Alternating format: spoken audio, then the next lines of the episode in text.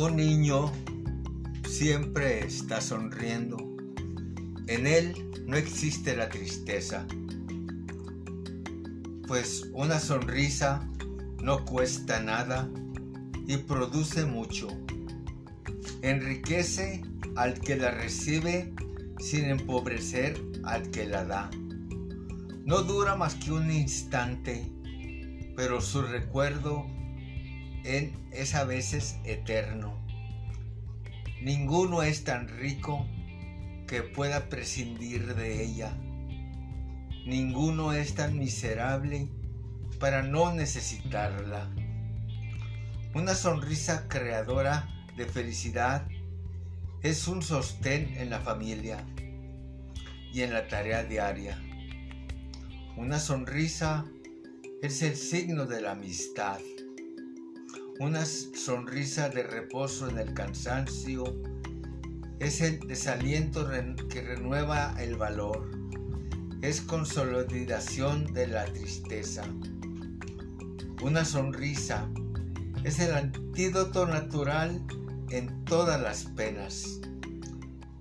Pero es un bien que no se puede comprar, ni comprometer, ni robar, porque solo tiene valor en el instante en que se da.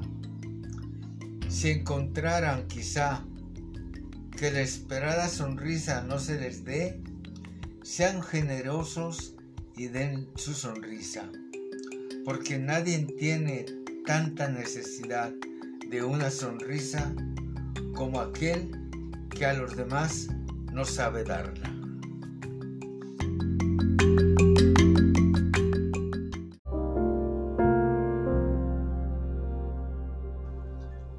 Dios estaba muy ocupado en crear a las madres.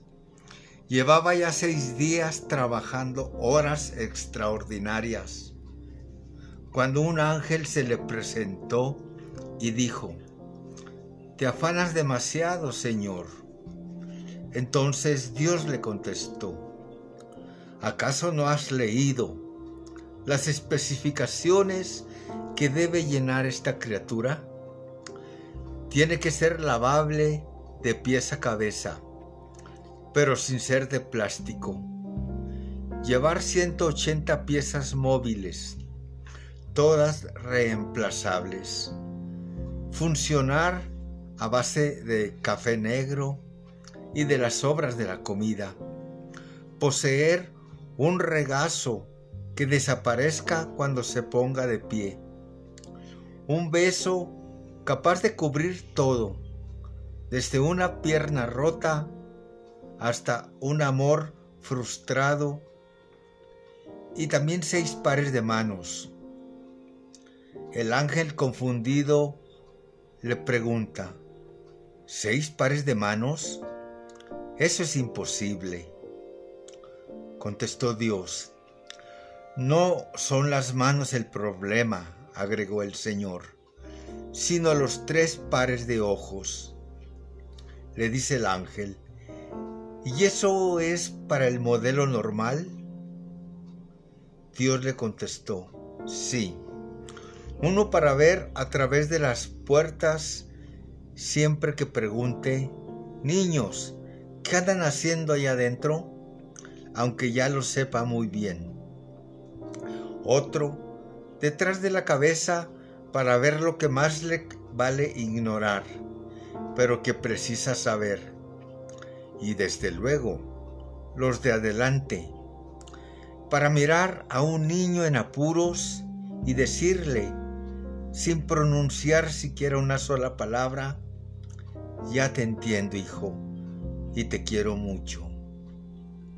El ángel advirtió tranquilamente, vale más que te vayas a la cama, Señor, mañana será otro día.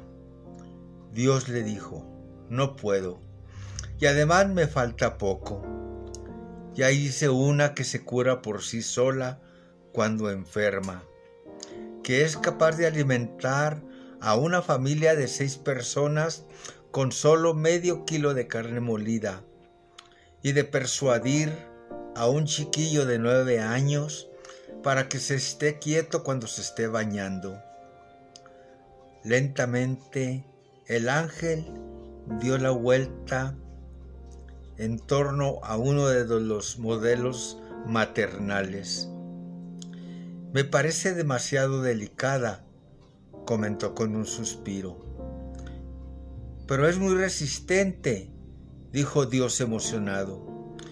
No tienes idea de lo que es capaz de hacer y de sobrellevar. Pregunta el ángel. ¿Podrá pensar? Le dice Dios. Claro. Por último, el ángel se inclinó y pasó un dedo por la mejilla de la modelo y dijo, Señor, tiene una fuga.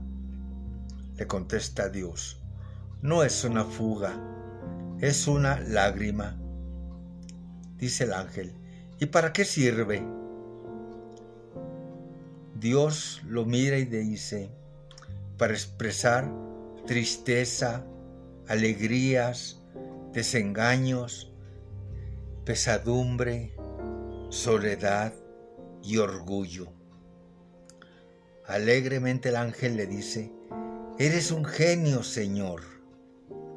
Dios tristemente le dice, yo no se la puse.